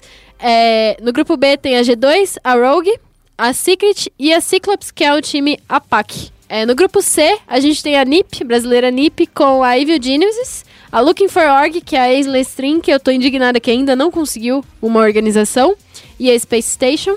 E no grupo D, a gente tem a FaZe com a Fnatic, a Dark Zero e a Forze. É isso aí, ó. O prize pool desse Major é de 500 mil dólares. Vai começar, como a Evelyn já disse, no dia 12 e termina no dia 18. Logo na sequência, na semana seguinte, vai ser no dia 23 de agosto, na semana seguinte, Evelyn, é isso? Sim, é, na semana seguinte do final do, do Major de Rainbow Six, a gente já vai ter o Starladder Berlin Major de Counter-Strike, que vai ter 24 times. Gente, ó, a gente só precisa falar dos bons, entendeu? É seguinte, vai ter a Astralis, vai ter a Ence, vai ter a Navi, vai ter o, o MIBR. Daí vai ter a Clan. Daí vai ter a Team Liquid, a Renegades e a Ninjas de Pijamas. Renegades que acabou de conseguir esse, esse status de, de Legends, né? A Ence também. E estou ansiosa para ver essas duas equipes no, no Legends. No Returning Challengers, que são times que estão tentando se tornar Legends, a gente tem a Vitality, a Vanguard, Hellraisers, a G2 e a Complexity. E nos, nos classificados pelos Miners, a gente tem Só time bom aqui. a Nata do Counter-Strike, que começa com a Fúria e a NTZ, que são nossos representantes e o resto brasileiros. é tudo lixo. E a gente tem a Mouse, a NRG, Energy, né? Isso, Energy. Fiquei chocada. A Forze, Até hoje ela tá chocada com isso, gente. Quem, quem acompanha o Central Esporte sabe quanto que a Evelyn fica chocada quando descobrir que a NRG é Energy. só quem viveu sabe. Só quem viveu sabe. A Forze também tá no Minor Challengers. A Greyhound, a Crazy, a Simon, aquela org, eu não sei quem, quem acompanha aí o cenário de Counter-Strike deve ter visto que rolou uma polêmicazinha Putz, é com... verdade, verdade. Porque o logo da Simon Gaming, que foi classificada pelo Qualifier do Sudeste Asiático, ele... da comunidade Se de Estados não era Rússia, eu Independentes. pensava que era Rússia. É comunidade dos Estados Independentes. Ah, entendi. Eles têm um logo muito parecido com o da Gamers Club. Uhum. Então, rolou uma, uma polêmica, as brincadeiras aí da, da comunidade por conta disso. Mas foi uma brincadeira da comunidade? Peraí, gente, eu, eu preciso fazer um parênteses gigante aqui. Foi uma brincadeira da comunidade? pelo que eu li, foi a própria Starladder que pediu, ô, troca aí o seu sim, logo. sim, eles vão, vão ter que trocar porque o, o logo era muito parecido com o da GC e, E que não faz o menor plágio. sentido. Não faz Ah, o faz um menor pouquinho, sentido. né? Não, mas não faz sentido. Um é, um é uma. Ai, gente, depois eu vou conversar só sobre isso. Vai. Continua. E pra fechar esses Minor Challengers, né, a gente tem a Tailu, a North e a Dream Eaters. É isso aí. Como eu disse anteriormente, só confia na NTZ e na, na, na Fúria que vai dar certo. Aí a gente vai ter, na, eh, na entrada do torneio, vai ter um confronto que a gente vai adorar de ver, que vai ser MIBR versus Fúria. Daí vai ser demais na, na, na fase de Legends, quando a Fúria entrar lá nessa fase. ela Sim, vai passar quando? por tudo. Isso um quando? Não, não. Ela, ela vai passar. Sim, com eu já tô certeza, contando. A Fúria e a. NTZ vão chegar lá, eles vão atropelar todo mundo. Tanto é que o Major vai ter três Legends brasileiros, ok? É assim que eu quero a partir do próximo Major do ano que vem, tá bom? Com certeza. O Major de Counter-Strike ele vai ter a premiação de um milhão de dólares. Ele vai começar no dia 23 de agosto e ele vai terminar no dia 8 de setembro. Dia 8 de setembro, que inclusive também vai ter a final do CBLOL. E eu acho que é um bom gancho pra gente começar o nosso Foco Nexus. Bem-vindo a Summer's Rift. Lançando a isca como se fosse uma pescadora nata. Olha só! Começando aqui o Foco Nexus. Tá rolando aí um chororô. Vamos falar rapidinho dos resultados para depois a gente entrar na discussão, tá bom? No sábado, a T1 venceu a CNB e há muitos corações que começaram a ficar acesos. O Flamengo venceu a Kabum. A PEN venceu a Redemption e a NTZ venceu a Percut. No domingo, a Kabum venceu a PEN. A CNB venceu a Redemption e a INTZ acabou com o brilho que durou só 24 horas da Team One, né? Porque a INTZ venceu a Team One. E o Flamengo venceu a Percut. Por que, que eu passei os resultados antes de qualquer coisa? Desde o, do, da semana passada, era necessário ficar sabendo, todos os torcedores da Team One, que a Team One não poderia perder mais nenhuma partida. E a CNB também não podia ganhar. E a SNB não podia ganhar. Então, assim, esses resultados foram bastante fortes, porque, assim, a T1 venceu o CNB. Era o, era o confronto direto. E a T1, ela tinha, um- ela tem uma, tinha uma lição muito difícil, porque, assim, ela ia enfrentar a INTZ. Beleza, a INTZ, ela vem fragilizada. Era um- uma vitória possível. Porém, a próxima partida da T1 era contra o Flamengo. E, assim, vamos falar real, né, gente? Todo mundo sabia que já era. Game over. Ah, a gente não sabe, né? Não, não, não, não, não, não. Eu, eu quero ser CBLOL é um campeonato realista. imprevisível. Eu, eu quero ser realista aqui, ó. Tô batendo nessa mesa. porque eu quero ser realista. Poxa, eu entendo super a T1, eu gosto muito do Neck, gosto muito do Forlan, eu gosto muito do Takeshi. Takeshi foi uma das pessoas que eu fiz uma das melhores entrevistas no, no cenário competitivo. Porém, a T1 só chegou nessa situação por coisas que a gente vem falando, Evelyn, aqui nesse mesmo podcast, desde antes do início dessa etapa do CBLOL, que era o problema do Absolute. Sim, é. E não deu, a- a- assim, parece que todo mundo só foi perceber que a T1 não tinha mais jeito na última semana, nas últimas duas semanas. Assim, o time ele veio quebrado do split. O Buzz veio aqui e falou: não, o, o, o Absolute só vai jogar quando ele estiver bom. Então, assim, desde quando o Buzz veio aqui, ficou meio que claro pra mim que a T1 ela é uma equipe muito boa, os jogadores são muito bons, mas tirar uma peça tão fundamental que, que é o Absolute, que era um dos shot callers do time, era um dos melhores atiradores do Brasil, isso é, a gente tem que lembrar disso. O Absolute Sim. é um dos melhores atiradores do Brasil. Pegou todo mundo de surpresa, e é claro, você vai ter que procurar um jogador, daí é, colocou Forlan pra jogar de atirador, daí trouxe o Brucer, colocou Takeshi. O time se perdeu. Isso foi, infelizmente, um problema muito grande em administrar um problema, em reconhecer que era necessário trazer o Lusca, que o Lusca jogou muito bem até agora, tinha que ter trazido antes. Quando já sabia, lá no final da primeira etapa, quando a T1 subiu pro CBLOL, que o, o Absolute estava com o tendinite. Então, toda essa, essa história que aconteceu nas últimas três semanas no CBLOL, ah não, o T1 tá aí vindo bem, vai conseguir se recuperar. Cara, eles passaram duas rodadas inteiras, 14 partidas, praticamente, sem vencer, praticamente, tá? Teve uma vitória aqui, outra acolá. E mais pelo erro do adversário, e não pela, pela super ultra vantagem que eles tinham.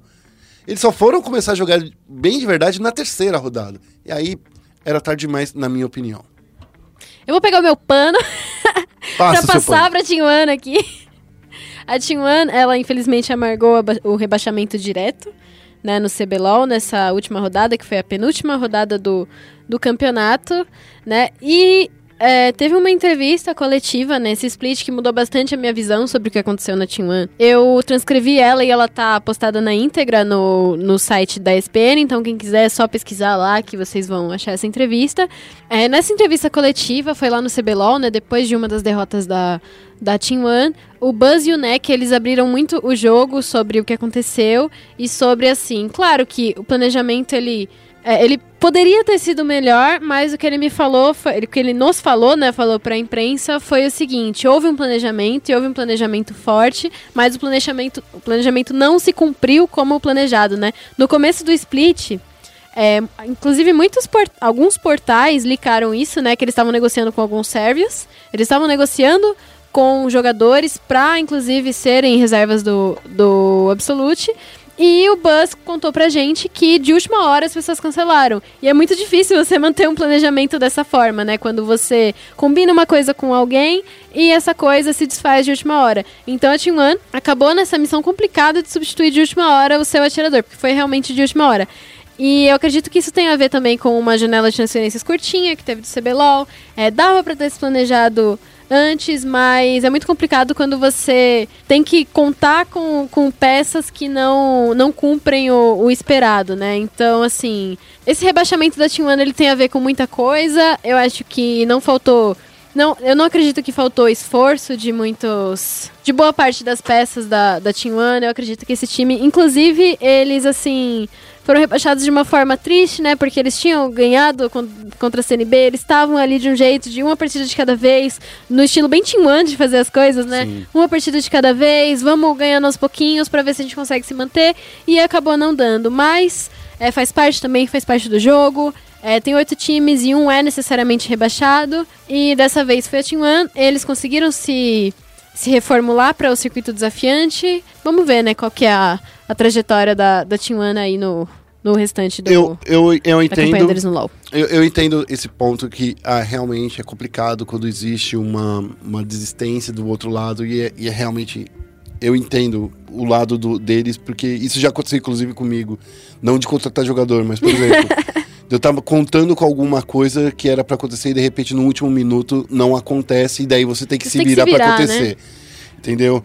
É, e assim, ninguém duvida da capacidade dessa equipe. Ninguém duvida. É, porém, era uma coisa que eu já tinha dito, inclusive, pro Cacavel desde antes. Cara, eles jogaram o circuito desafiante inteiro com, com o Absolute mal, sabe? É, e- naquela época. tinham o Steel, né, de reserva naquela Tinha época. o estilo de reserva, mas assim, que jogou pouco, inclusive, no desafiante, Uhum. né? Poderia ter jogado mais. É, eu acho, de verdade, se fosse essa T1 que jogou nessas últimas duas semanas, né? Não essa do, do domingo, mas a T1 que jogou no último sábado, a T1 que jogou no último dom- no domingo passado no e no sábado anterior, que jogou essas três rodadas aí de forma perfeita, de forma que era a T1 do desafiante que a gente via jogando, principalmente de no novo. playoff, né? A Team One não foi É, tão bem na fase É, então, de novo, é a T1 que sempre no finalzinho do campeonato parece que ela acorda. É, é, é- é uma sina da T1. Se o campeonato tivesse 50 rodadas, eles só iam acordar nas últimas 5, sabe? Sei lá, eu entendo. É complicado, é difícil, mas assim, tem como você minimizar imprevistos. Tem como imprevisar. Só que foram muitas coisas que aconteceram de uma vez. Eu entendo isso também. Porque foi mudança de, de Game House para Game Office, né? Que aconteceu nesse mesmo período, quando eles foram lá pro Shopping D, né? Teve a mudança também do, do Absolute. Teve esse imprevisto aí. Só que, ainda assim, eu gostei, por exemplo. Ah, não dava pra jogar sempre com o Brucer. Cara, força esse meta. Força o meta que você vai jogar com, com um mago no, no, no bot. E daí os outros times que tem que se virar pra vencer você. É, sabe? só que eles também se viram, né? O CBLOL é um É, então, campeonato a questão é, se você se compromete em uma estratégia e vai nela até o fim, eu acho que tem muito time, por exemplo, a Redemption, no início ela tava muito bem. O Hot Lotus e os jogos, tá- parecia que tinha entrado em sintonia. Só que depois a gente viu que não foi. Tá- Quem sabe essa T1 que tivesse treinado o split inteiro, jogando com um mago na, na, na fase de baixo da rota, ou outro substituto, deixar o Forlan, que jogou bem, uma única partida de, de Lúcia. Sei lá. Eu acho que foi muita tentativa e erro. Foi por- a- além de tudo isso que tem acontecido. Ah, não deu certo, muda. Ah, não deu certo, muda. É mudar as estratégias muito de última hora. Pelo menos é isso que transpareceu pra gente que tá assistindo, sabe? E pra quem tá assistindo, o que pareceu foi: tinha um é o time mais perdido do CBLOL. Porque não sabe, não define um elenco. Definiu nas últimas, nas últimas três rodadas. Incrível mas não tão incrível o suficiente pra você vencer o cara que é a líder do campeonato. De verdade. Falando assim, mesmo que a T1 jogando do jeito que ela tava jogando, se ela pegasse o Flamengo ou o Cabum agora nessa reta final, eu não sei se eles conseguiriam vencer o Flamengo. Não sei mesmo. É, eu acho difícil. Eu entendo o que você tá falando. Eu não sei se eu concordo completamente, mas eu entendo sim. você não precisa o que concordar. acontece. Não precisa concordar. Eu até gosto quando não Sim. concordam. É, é, eu acho que é muito complicado você se apoiar em uma estratégia só pra levar um campeonato. Então, essa coisa do mago no bot poderia funcionar, mas também poderia não funcionar de jeito muito catastrófico. E, enfim, né? Acontece, faz parte do jogo. Eu fico Ah, muito é que triste. Eu dei várias alternativas, de- né? Podia Sim, ser o sim. Forlan, podia ser o. Assim, enfim. Sim. For uma, uma equipe que, se ela consegue criar uma sinergia, não é só porque. Ah, esses cinco jogadores estão jogando bem, então vamos deixar eles. É porque tudo tem que funcionar do jeito deles, né? E a- nesse caso, ter 10 jogadores, 9, né, que eles tinham, não- eu acho que foi uma falha, muito, foi um problema pra eles. Porque eles quis, tinha tanta opção, sabe aquela coisa assim, sabe quando você tem muito, você vai pegar a bala sortida? Nossa, tem todos, eu quero todas as azuis. né? Eu quando eu vou pegar Skittles é assim, eu gosto mais dos azuis. Então assim, às vezes é isso, teve opção demais e às vezes não focou no que deveria. Sim. Gostou dessa, dessa analogia? Gostei, gostei. co- compreendo. Mas enfim, vamos falar sobre outras questões do CBLOL, né? Essa rodada foi a penúltima rodada. Eu gosto muito dessa, dessa coisa de campeonato grande, que assim, poderia ter sido definido antes, mas não foi, ficou aí para as últimas rodadas. Essa foi a última rodada que teve duas. Última semana que teve duas rodadas. A T1 foi rebaixada, mas os playoffs eles não foram definidos. Além da T1 ser rebaixada, a Redemption acabou é, ficando fora dos playoffs. Isso me deixou triste, eu confesso. Eu queria muito ver esse time crescendo. Esse foi um time que também sofreu com imprevistos e eu esse eu não sei é, como você lida com uma coisa dessa, porque eles tiveram problemas no office deles, eles tiveram problemas de internet. Eu acho que o time de esportes ter problemas de internet é uma coisa muito crítica, né? E eu não sei como contorna, né? Não tem muito como contornar. Eu vi que eles, eles migraram de game office algumas vezes pra conseguir treinar. É, é que eu É falo de internet redundante. Eu tenho na minha casa. Eu tenho internet da NET e da Vivo em casa. Tenho as duas. Você paga as duas? Pago as duas. Eu não posso ficar sem trabalhar, Evelyn. Eu não posso. A da NET é mais fraquinha, é aquela mais baratinha que tem. Uhum. Mas assim, cara, eles podem ter duas internets super giga num game E off. podem as duas não funcionarem também. É muito, é muito É, complexo. que pode cair uma mas árvore e as árvores somos nós. e A assim, gente sabe como o Brasil funciona, a gente sabe como operadoras de internet funcionam. Então é lugar- não é Outro ter paninho que eu tô passando aqui. Você, ó, ó, Evelyn, tira, tira esse avental. Tira esse avental, porque ele não. Aqui a gente tem que criticar duramente. Eu já critiquei bastante, agora eu vou. Evelyn faxineira. pa- é, passar a mão na cabeça um pouquinho dos times do CBLOL. Não, mentira, né? Brincadeira. Mas eu queria, eu queria muito ver essa Redemption no, nos playoffs. Eu queria muito, muito, muito ver Joxer e White Lotus em uma, em uma melhor de cinco. Eu espero que ao final desse split eles mantenham, inclusive, essa botlane, porque eu gosto muito, muito, muito, muito dessa botlane. E Ah, mas daí a gente sabe que daí vai acontecer de sempre, né? É, é, é aonde me deixa puto. Vai chegar no final do ano, a Redemption vai falar assim: Poxa, não deu certo o White Lotus e Joxer. Vamos trocar os dois. Vamos deixar o trio. Sei lá, eu tô falando. a Redemption é um é um time que não faz isso, né? Mas eu entendo o seu ponto. Não, é que assim, vai ter um, um desses times que não forem até o final, que não for pro Mundial. É assim. Não vamos pensar assim, o que, que na nossa metodologia aconteceu? Nossos jogadores são ruins? ou a gente, a gente que fez uma metodologia de treino, ou a gente escolheu ah, estratégias erradas, nunca para pra pensar nisso, sabe? E quando daí vai lá, vai ter dois jogadores novos em cada uma das equipes, ninguém criou um laço de novo, e daí a gente vê coisas como a G2, que é o mesmo time desde o início do ano, cinco jogadores, né? Por mais que entre um jogador ou outro da reserva pra jogar de vez em quando. Você sabe que o núcleo duro é aqueles cinco jogadores, é a mesma coisa com a Liquid, é a mesma coisa com os times campeões, né? Eu vejo a SKT, por exemplo, tá com numa série de nove rodadas, é, oito rodadas é, invictas, né? Mantendo os mesmos cinco jogadores, sabe? Diversificando na estratégia. Eu acho que um dos pontos do Brasil é para de querer corrigir pequenos erros e corrige tudo de uma vez, sabe? Então acho que pode ser dessa forma. In- Insista nessa comi- comissão. Ou troque ex- exatamente as peças que não estão dando certo. Sim, eu- eu gosto muito, muito, muito dessa estratégia de você manter as peças e mudar coisas na metodologia, né? A gente viu grandes times serem campeões dessa forma. O Flamengo tá com essa estratégia. A A, Cabum, a Kabum, mais ou menos, né? A Kabum Kabum mudou de peça agora. 2018, né? Sim, Foi mas aí desgastou elenco. completamente em 2019, Ah, né? O que bem. prova que não é regra, Não, né? mas tudo bem, de um ano pro outro, beleza, mas eles insistiram na mesma equipe do, do primeiro split e no segundo split, sabe? É, o que não aconteceu esse, esse ano, mas eu compreendo o que você, o que você diz. O Flamengo é, veio com essa estratégia, a Redemption veio por algum, por algum tempo também, também conseguiu sucesso. Eles mudaram por outros fatores, né? Eu acho que foram boas mudanças, inclusive tanto para o Flamengo quanto para Cabum. E O núcleo duro da PEN também, que é com Aiel, Minerva, Tinous, Matsukaze Eza, que foi o, o quinteto ganha- vencedor do, do, do circuito desafiante. que tá junto desde a Superliga, né? Não, desfa- não desfez ninguém desse time e adicionou o, o, o, Yang. Você e o? Young. É, então, é, é nesse sentido, entende? Eu acho que é nesse sentido. Você agrega valor, você não retira valor do time. Você mantém as peças que funcionam. Aí você adiciona. Daí poderia ser, a Redemption poderia ter, sei lá, é muito difícil você manter cinco jogadores também, dez jogadores que nem a T1. Sim. Eu, eu, eu gosto muito da ideia da T1.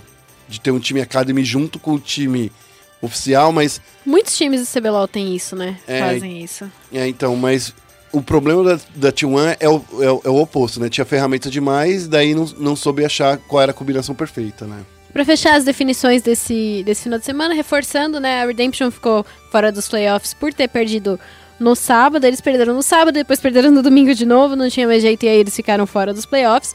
E o playoff vai ficar entre NTZ, Uppercut e Open Game. E o primeiro lugar é obrigatoriamente por conta do Flamengo, por conta da vitória deles contra a Kabum. Eu rachei a cabeça pra fazer conta sobre esse playoff, então eu vou falar Fala aí. as chances de ir pro playoff. É, a gente tem três times empatados com 10 vitórias e 10 derrotas, que é a NTZ, a Uppercut e a Pen Game. A gente tinha falado na semana anterior que se a Uppercut vencesse a NTZ, ela estava automaticamente classificada nos playoffs. E claro, a moda do CBLOL, a Uppercut perdeu pra NTZ. Então não se classificou direto, porque tem que ter emoção, tem que ter emoção, tem que estar na última rodada, que vai ter só no sábado. Isso. E as coisas só vão ser definidas lá no sábado. É, a NTZ, se a NTZ ganhar, Se a NTZ ganhar, ela vai, pra, ela vai pro lugar da PEN. se a Uppercut ganhar, ela vai estar garantida nas semifinais. Se a Uppercut ganhar da Redemption, aí ela já tá garantida e é isso. Se ela perder, ela vai ter que torcer pra NTZ ganhar, porque. Muita co- calma nessa hora, porque eu tô aqui analisando as minhas anotações sobre as minhas contas. Porque pelo confronto direto, a Uppercut vence a PEN. Sim, exatamente. A Uppercut venceu a PEN no, no confronto direto, por 2 a 1 E por isso ela tem vantagem no, no empate contra a PEN Game. Se a Uppercut perder e a PEN Game ganhar, a NTZ classifica para os playoffs e a Uppercut não classifica. Então, realmente, os times só dependem deles e de mais um, um pouquinho, né? Do desempenho ao longo do split. Esse meio de tabela, pra mim tá bom, mas tá ruim. Porque o time que venceu metade das partidas e perdeu metade das partidas, é para mim tá um- é, são times mais ou menos. É, mas é um terceiro e quarto colocado, né? Playoff. é um- É um campeonato de oito times. Então Sim. faz, Eu faz sim, um faz sentido. sentido, né? Faz sentido, mas assim, eu- eu- por isso que eu sou um defensor de campeonato com pelo menos 10, jo- 10 times. Porque daí a gente conseguiria ter uma discrepância melhor no meio da tabela. A gente parece que, que não Existiria um meio da tabela, né? existiria um meio de tabela. Porque assim, ainda tem. Você tá esquecendo de contar outra, de outra regra aqui, ô, nossa querida Evelyn Marcos. Sabe o que que é? Esses dois times aqui, CNB e Redemption. Que eles podem disputar a repescagem também. Sim, a. Ixi. É. Tá, a, Porque a eles dois Redemption. estão empatados com 7 vitórias e 13 derrotas. A Redemption e a CNB estão empatadas com 7 vitórias e 13 derrotas, e os dois podem ir pra a relegation e serem rebaixados, né? Vou só verificar aqui. Ó, a Redemption, ela teria, pra ela ir imaculada, ela teria que vencer a, a Uppercut. Pra ela ficar no meio, no, no mesmo lugar que ela tá na tabela. Porque ela precisa vencer a Uppercut. Que a Uppercut precisa vencer a Redemption pra se manter no mata-mata. Sim, Mas- mas se a Redemption perder e a CNB perder pra a Kabum, a CNB vai pra Relegation. pra relegation por conta do confronto direto. Então a, a Redemption não tá tão ferrada assim, né? É, então. Se, se a, a CNB ganhar da Kabum a, e a, a Redemption perder da Uppercut, aí a Redemption vai pra a relegation, mas só nessa, nesse caso. Ou seja, tem a tabela inteira. A única posi- as únicas posições que estão definidas é o primeiro lugar, o segundo lugar e o terceiro lugar. E o último lugar.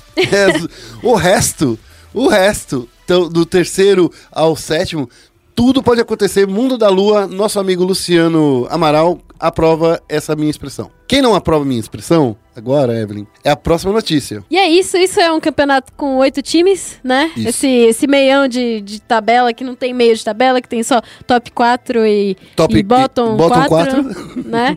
Isso é, é um campeonato de oito times e... É, só pra passar um pouquinho, em outras ligas ao longo do mundo, os playoffs já foram definidos, como os da LCS. Depois da, da rodada que aconteceu nesse domingo, os playoffs da LCS eles foram definidos, né? A, pra quem não sabe, na LCS, que é a Liga Americana, seis times vão pros playoffs, porque existem quartas de final e semifinais. É, no dia 10 de agosto, que é o próximo sábado, a TSM vai enfrentar a Clutch Gaming pela vaga seguinte nas semifinais, né? E no domingo, dia 11, a CLG vai enfrentar a Optic também por a vaga.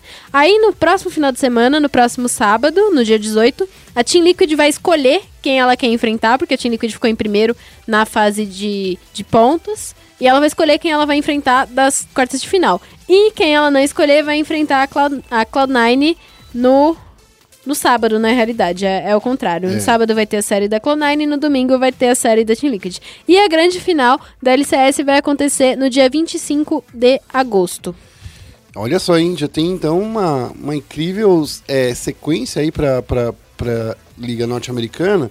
A Liga Norte-Americana, que inclusive eu acho que é, é o modelo ideal de, de, de torneio, sabe? Que, que a gente pode ver. Gosto muito da LEC, gosto muito do, do jeito que a, que a Coreia faz, mas a, a Liga Norte-Americana, ela tem, na minha opinião, humilde e sincera. Quantidade ideal de times e modelo de chaveamento perfeito.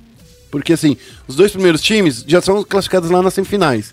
Coloca muita gente, muitas é, melhores de cinco pra gente assistir, fica felizes, porque eu gosto mais de partidas melhores de cinco, no LoL pelo menos. É, então eu acho que, que, que é uma boa.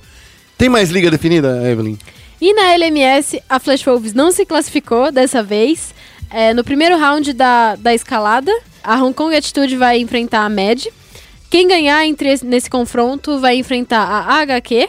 E quem ganhar nesse confronto vai enfrentar o J-Team na final da LMS. O time que fez um jeitinho de chegar lá, no- lá na grande final. Como foi esse jeitinho? Ah, Vencendo piadista. 12 partidas seguidas. Olha só, é a primeira vez que a Flash Wolves não vai estar correndo o risco de virar outra papadora de coreanos, né? Porque não era isso? Korean Slayer. É, exatamente, né? Então é isso aí, ó. Parabéns aí pelo jeitinho que vocês conseguiram. Era só vencer tudo. E os nossos hermanos, aqui a, a Liga Latino-Americana também teve seus playoffs definidos e a Liga Latino-Americana que tem o, o formato de playoff parecido com o do, do NA.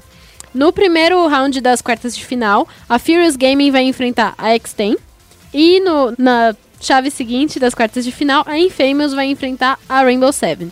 Nas semifinais, a Isurus vai poder escolher entre quem ganhar do- dos confrontos anteriores, quem vai enfrentar eles, e a All Knights também vai poder ficar com quem a, a, a Isurus não fica escolher. com o né? resto. é, a, a United fica com o pior time, né? Pelo, pelo, pelo ponto de vista da Isurus, né? Com o time mais, mais difícil de vencer. E quem ganhar esse confronto vai para a grande final. É Isso aí. Só para vocês lembrarem, é, a Liga Latina, eu tô até conferindo de novo a, a regra, mas realmente é a regra não tem rebaixamento mais. Então, ficam felizes aí os últimos dois times que mantêm ainda, né, o, o, o status aí de continuar jogando na liga nas- no ano que vem. Vamos fechar o, o nosso Foco Nexus com uma notícia um pouquinho menos legal? A pior notícia do dia. Vamos lá. Essa notícia ela precisa ser bem explicada para não parecer que a gente tá passando pano para ninguém, nem para Riot, nem pro assunto dessa polêmica. Na última semana, Hallier foi banido pela Riot Games e ele não poderá ser inscrito em nenhuma liga da Riot atuando como coach inscrito. Ele pode continuar sendo é, eh, técnico do time, mas ele não pode ser inscrito pelo time, ou seja, ele não faz parte da organização oficialmente. Por que que isso aconteceu? Em uma discussão idiota na internet, como sempre acontece, o Hallier ele tentou relativizar uma coisa dizendo que uma coisa ruim, uma coisa boa pode nascer de uma coisa ruim. Ele usou do nazismo para falar que se a gente tem acesso a tecnologias como avião a jato ou como qualquer outra forma de transporte ou até mesmo avanços medicinais, a gente deve isso ao nazismo. De novo, eu entendo o jeito que, que, que ele queria dizer, mas ele foi tão infantil porque ele depois começou a retrucar quem estava explicando para ele que ele estava fazendo uma coisa errada. Então não foi só pelo fato dele citar o nazismo, foi pelo fato dele não ter a cabeça aberta de entender que ele estava falando uma coisa errada, que ele estava fazendo uma apologia a uma coisa que no Brasil é crime, porque quando você, é, é, você tenta fazer alguma coisa que você enaltece o nazismo, aqui no Brasil é crime, porque é apologia ao nazismo. Então, ele errou nisso, e assim, a Wright, na minha opinião, ela fez muito bem, porque assim, você não pode errar e, e continuar insistindo no erro. Ainda mais com tantas pessoas falando assim, cara, eu acho que você tá usando o exemplo errado. Eu vi que teve muita gente nessa discussão que falou assim, não, não é por aí. Não, é, não, não faça esse tipo de comparação. Mas eu acho que ele foi meio cabeça dura, não ouviu as críticas, não entendeu por que, que ele foi banido, inclusive.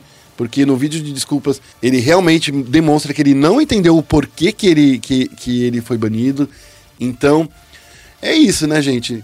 O resumo da ópera foi esse. O Hallier fez um- uma comparação que não deveria. Isso porque a Riot se dá o direito também de não, não permitir que pessoas que ajam contra os seus, os, os seus caminhos, né, os, os seus ideais, de não participar dos seus torneios. Então, assim, a Riot tá na, na razão dela e ele só errou, ele só errou de verdade em ser cabeça dura. Porque se ele tivesse lido as pessoas, entendido que eu entendi o, o caminho dele, o que ele queria dizer. Falar que coisas boas podem nascer de coisas ruins. Mas ele fez o pior exemplo de todos. E tá aí as consequências de quando você fala coisa errada no lugar errado. Sim, pra quem tá boiando aí, pra quem não tá entendendo direito o que tá acontecendo, a gente teve um técnico de League of Legends, o Haller, que ele é bicampeão brasileiro pela Kabum, ele conseguiu esses títulos no ano passado e ele teve uma carreira bem sólida no League of Legends ao longo dos anos, né? Ele passou por esse, por esse momento muito bom no ano passado, ele tava jogando pelo time da... tava treinando, né, o time da Avan até, assim, uma semana antes do ocorrido, dias assim.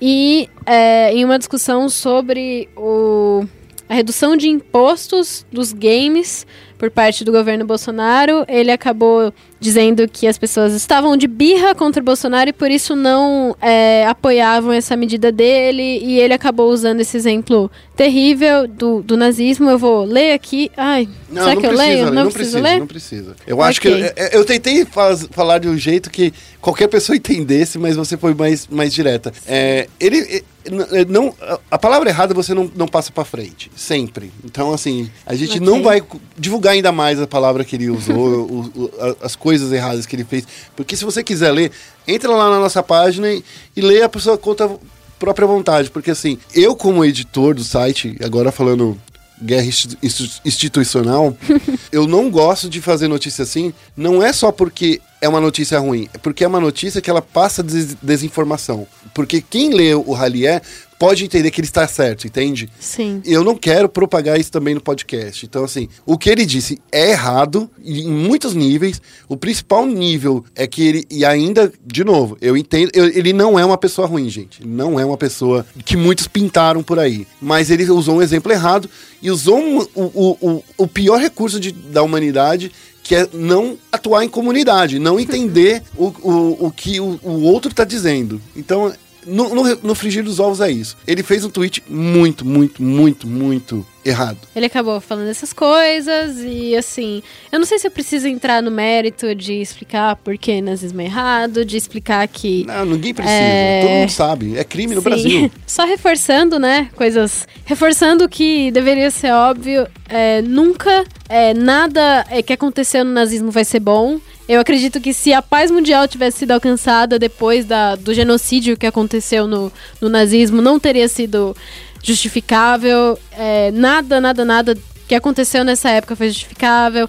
É, ele usou de exemplo experimentos do, do Mengele e assim, não dá pra justificar isso, não dá pra relativizar isso de maneira alguma. Enfim, né, vamos, vamos deixar assim. E a postura da Riot foi, eles proibiram a inscrição e a presença do Hallian nas competições de LoL porque é o que cabe a Riot, né? A Riot não pode intervir na organização interna dos times de League of Legends, então eles não podem falar assim, ó, vocês não podem manter esse cara na game house de vocês. Não, eles só falaram, olha, vocês não tragam esse cara pra competições de, de League of Legends porque ele não vai entrar, ele não vai subir no palco. Então, essa foi a a restrição da, da Riot, é, que justificou dizendo que o, o- as declarações do Haller não tem a ver com o que eles querem para o League of Legends, para o CBLOL, com o que eles querem para para a imagem do campeonato, né? Foi uma coisa que viralizou, foi uma coisa que foi muito além da comunidade do LoL e a, a Riot interveio dessa maneira. Pra finalizar o nosso, nossa parte de LOLzinho, a gente vai falar rapidissimamente do Flamengo,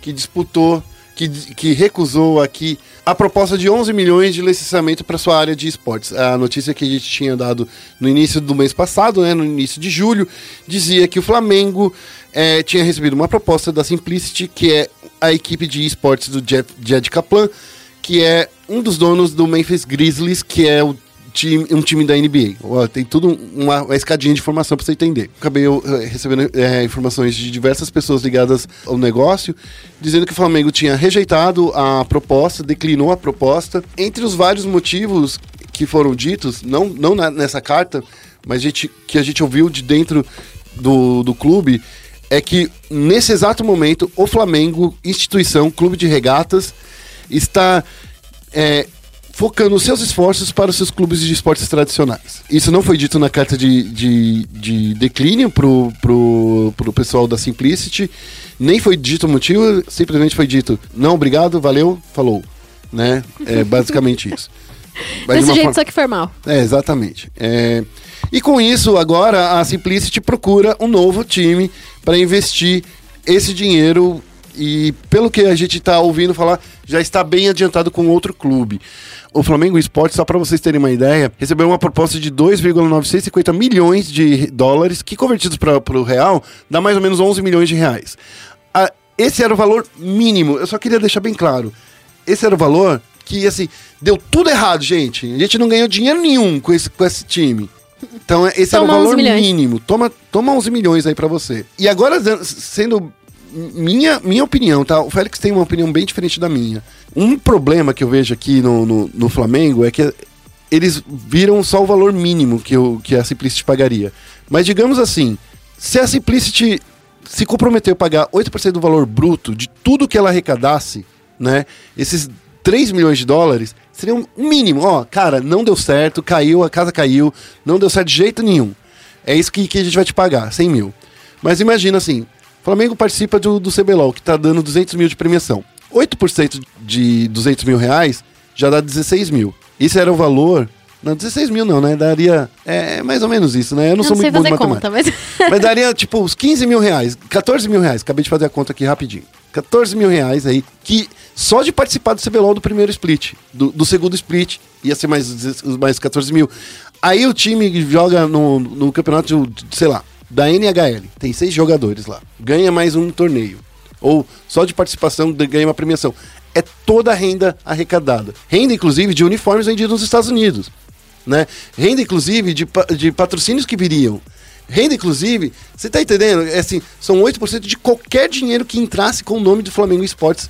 O, o, o Flamengo, o clube de regatas, ganharia 8% bruto disso. Então, assim, tendo em vista que o mercado norte-americano é muito mais aquecido na questão de patrocínios, a gente está vendo isso. Existe até uma, uma discussão que existe no, no mercado norte-americano de que existe uma bolha de marketing no mercado de esportes porque ninguém está vendo retorno vindo disso. Todo mundo está vendo como, in- como investimento. E ninguém está vendo retorno disso. Então as pessoas estão com medo de investir, investir, investir e não vir, não vir dinheiro. Olha só, se o Flamengo já está ganhando, já estaria ganhando de toda essa dinheirama que estão jogando assim na tela do computador de quem tem um clube de esporte, poxa, eu aposto que esses 3 milhões de, de dólares seria só o início. Seria só o início, né? Mas tudo bem, eu entendo. O clube fechou um patrocínio há, há poucos anos com a Adidas, que é um patrocínio que por ano o Flamengo ganha de garantia mínima 13 milhões de, de reais. Mas uma coisa é você comparar um clube de futebol do Flamengo, né, com o clube de esportes, que só Sim. tem uma modalidade.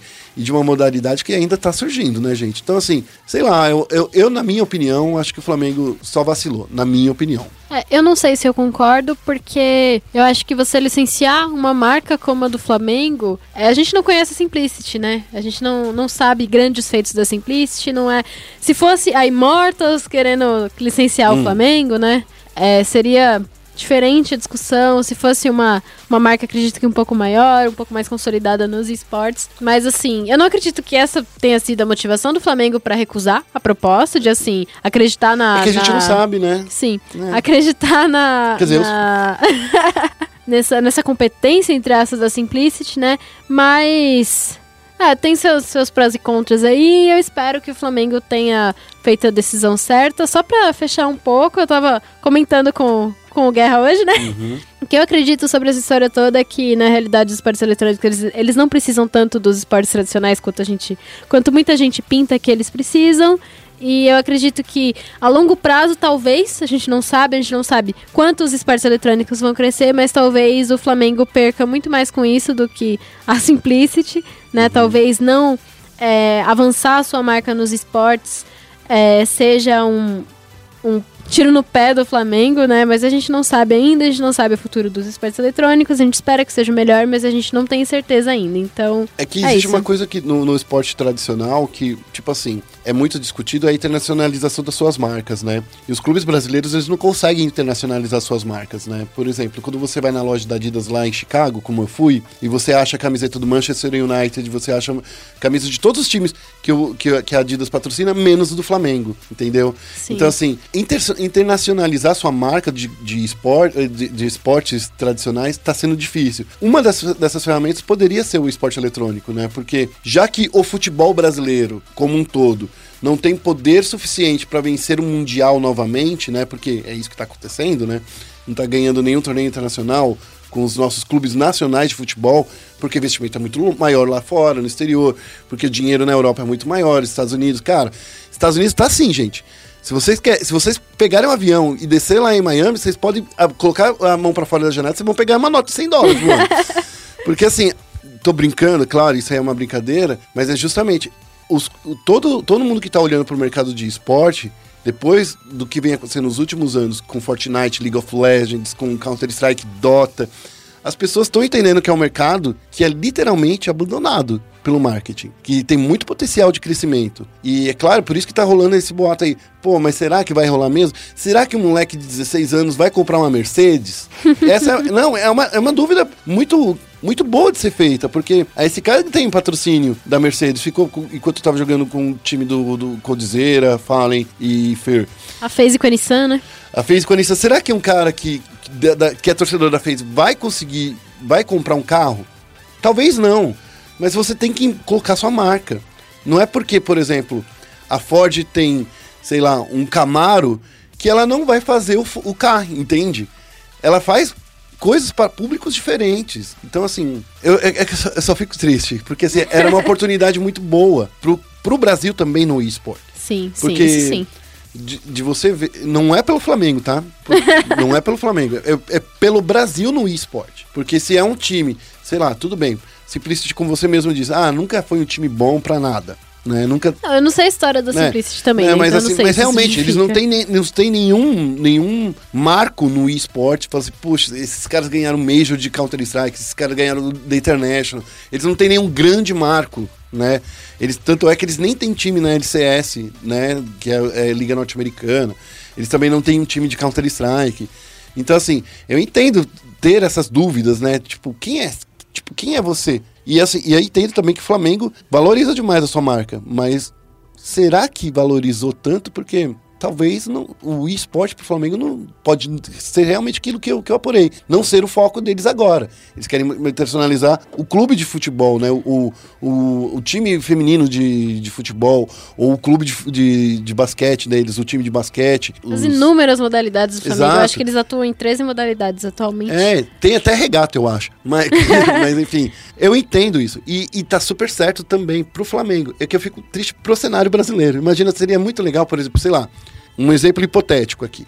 A Simplicity compra a marca do Flamengo e fala assim, poxa, abriu um slot aqui na, na, na LCS. Vamos comprar uma vaga? Vamos colocar a marca do Flamengo? Poderia acontecer, não sei. É, mas aí é sonhar alto, né? Não, mas, mas, mas eles têm muito mais oportunidade de fazer isso do que Sim, o Flamengo aqui no Brasil. Mas a gente não sabe também, eu acho que É. que eu Por penso isso que eu tô nisso, falando gente essa não parte sabe opinativa, se, né, que- A gente não sabe se o se faz parte da intenção do Flamengo interna- internacionalizar sua marca, né? Do futebol? Sim. Sim, faz. Tanto é que esse era, é, um, é um dos planos de quando eles fecharam o contrato com a Adidas. Ah, então é complicado, né? Então, Então assim, complicou. eles querem, mas assim, mas eles acharam que o valor. Talvez eles tenham achado que o valor foi pouco. Se- será que se a Simplicity chegasse assim, te dou 13 milhões de reais por ano, por, é, por 10 anos, será que eles topariam? Talvez. Talvez eles eh, eh, deram uma grana muito baixa pro Flamengo? Talvez. Pode ter sido isso também.